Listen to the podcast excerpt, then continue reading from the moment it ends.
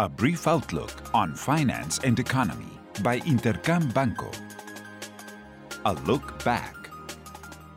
Last week, markets were focused on the Federal Reserve's monetary policy meeting, in which the Fed decided to leave the federal funds rates unchanged, although it pointed out that it will start to withdraw stimuli very soon. Additionally, it increased its inflationary expectations and decrease its economic growth forecasts. As for leading economic activity indicators, the PMIs in the United States and in Europe disappointed as show a strong slowdown in economic activity during September.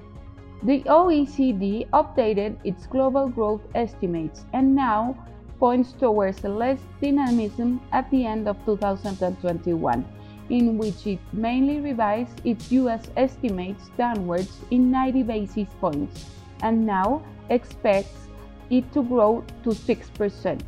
The OECD expects GDP growth to set at a 6.3% this year for Mexico. Lastly, the INEGI published the first half of September inflationary data, which surprised to the upside. At an annual rate, inflation set at a 5.78%, which reaffirms expectations that we'll continue seeing the central bank increases in rates. What's ahead? This week will bring several relevant economic events.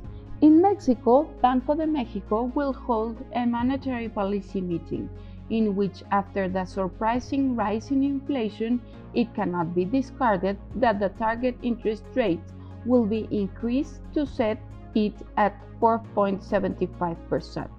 Additionally, the IMEF will publish leading activity indicators for September, which will allow markets to seize the economic recovery weakness in the third quarter.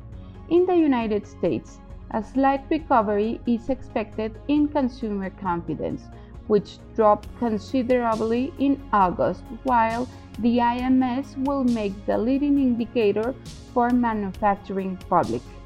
Additionally, Jerome Powell and Janet Yellen will appear in hearings before the Banking Committee as the markets will remain attentive to any comments regarding monetary normalizations or risk for a government shutdown next week, once the federal debt ceiling has been reached.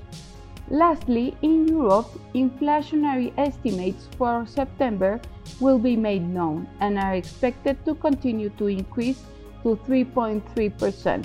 And China, September's PMIs will be made known, which are expected to record a slightly recovery after August construction. I hope you have a great week. I am Alejandra Marcos. This was a brief outlook on finance and economy by Intercam Banco. Follow us on social media and listen to our podcast at intercam.com.mx.